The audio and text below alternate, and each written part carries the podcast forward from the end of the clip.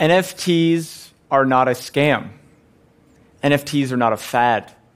In fact, NFTs are the building blocks of the internet of the future. But in order for us to see this future clearly, we first need to go back into the past. The year is 1992. The World Wide Web is only three years old. This is what it looks like. For the first time in human history, we share a global commons where, irrespective of where we are in the physical world, we can convene and share information freely. Most people at that time couldn't see what it meant to be connected by a network of computers.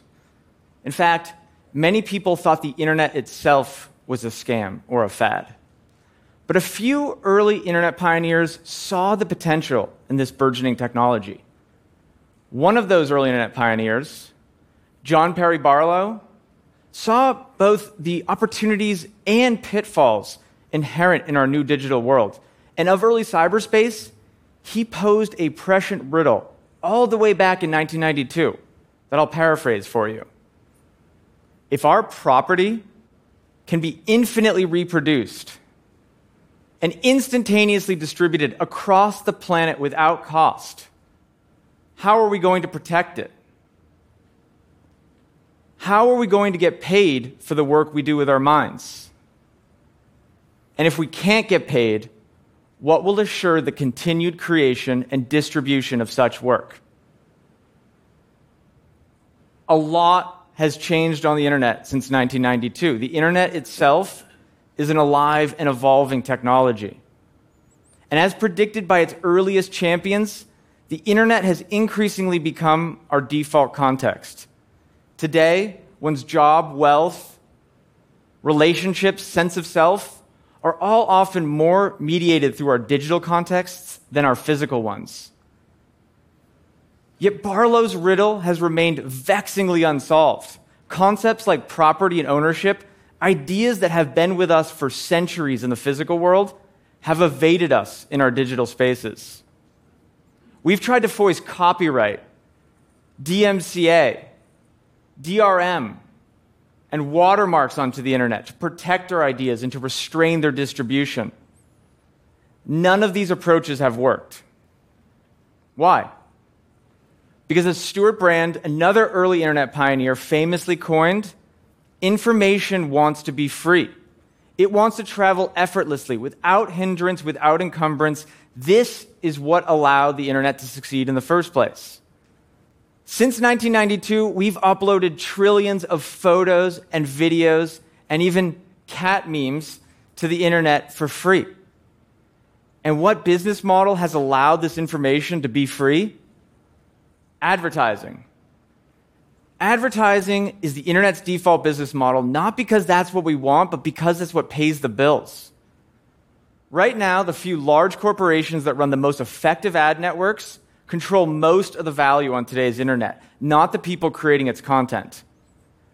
On today's internet, we don't get paid for the work we do with our minds. And what's more, the content we upload to these services is trapped there. These services not only make money from our content, they control it. Until NFTs. NFTs are a technological breakthrough. They offer us the opportunity to break away from that broken system. So you're asking yourself, what is an NFT? It's a certificate of ownership registered on the blockchain for everyone to see. It's not too dissimilar to the deed you get when you buy a house in the physical world. But instead of a house, an NFT denotes ownership of a file on the internet. And unlike copyright or watermarks, which are ancient technologies rooted in bygone eras, NFTs are internet native. They are born of the internet for the internet. And NFTs don't simply port our existing model of ownership from the physical world, they improve it. In the physical world, ownership actually fences people out. It precludes others from enjoying what you own. I wouldn't expect to feel welcome in your home uninvited. Digital space, however, is expansive. It's home to the infinite, the exponential, the instantaneous. NFTs offer a system of ownership that reflects this expansiveness.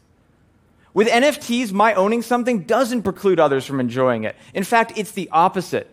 The more an NFT is seen, appreciated, and understood, the more possibility it has to increase in value. Let's take an example Nyan Cat, a wildly popular, instantly recognizable cat meme. Since it was uploaded to the internet a decade ago, it has accumulated hundreds of millions of views. And precisely because of that virality, when it was auctioned as an NFT, it sold for 300 ETH, or the equivalent of over $600,000. And the person who now owns this NFT, they're not preventing anyone from liking, resharing, or remixing Nyan Cat. Nyan Cat is free to travel the internet as it always has. What's different now is that as Nyan Cat's popularity continues to grow, so can the value of the NFT. Because of NFTs, Chris Torres, Nyan Cat's creator, has received direct compensation for his creation. But what's more is he'll continue to receive compensation every single time the NFT is resold. This is because of the royalty system baked into the smart contracts that govern NFTs. NFTs are software, they can be programmed. And with something as complicated as royalties, which require enormous amounts of legal and manual labor to implement in our analog world, we can now express them in a few simple lines of code. This represents a breakthrough innovation for any industry predicated on royalty payments, such as publishing or music. And just as blogs and MP3s re architected these industries in decades past, NFTs will catalyze their next evolution. The internet dissolved our geographic boundaries. NFTs dissolve economic boundaries. Yatreda, an Ethiopian artist collective, created these beautiful portraits of heroes and heroines from Ethiopia's past. They sold them as NFTs, and in one weekend they made 13 ETH, or the equivalent of over $40,000 and they were paid out instantly. No customs, no foreign exchange, no international wire transfers. An artist collective based out of Addis Ababa has the same economic tools at their disposal now as an artist in LA, New York, or London. And while the NFTs for Nyan Cat and Yatreda were created and sold on the same platform, they're not confined there. Remember, information wants to be free. And unlike the current internet, where information is made available through proprietary apps and platforms, NFTs are portable. Instead of living on a company's private servers, they live on decentralized infrastructure that is peer to peer, open, and transparent. But understanding this complex, decentralized infrastructure is not a prerequisite to understand what NFTs unlock for the human experience. Once digital value and ownership are no longer the sole domain of a few corporations, radical new possibilities emerge. In other words, 30 years later, NFTs finally solved John Perry Barlow's riddle. And this isn't science fiction, the technology already works. NFTs are already being used by the next generation of internet pioneers. And in the coming decade, NFTs will reshape the internet as we know it with property rights baked into its code. So, what does the internet of the future look like with NFTs as its building blocks? An internet where economic control rests in the hands of creators, not platforms. An internet where our ideas and creativity can be directly supported. An internet where information can be free, but where we get paid for the work we do with our minds. Thank you.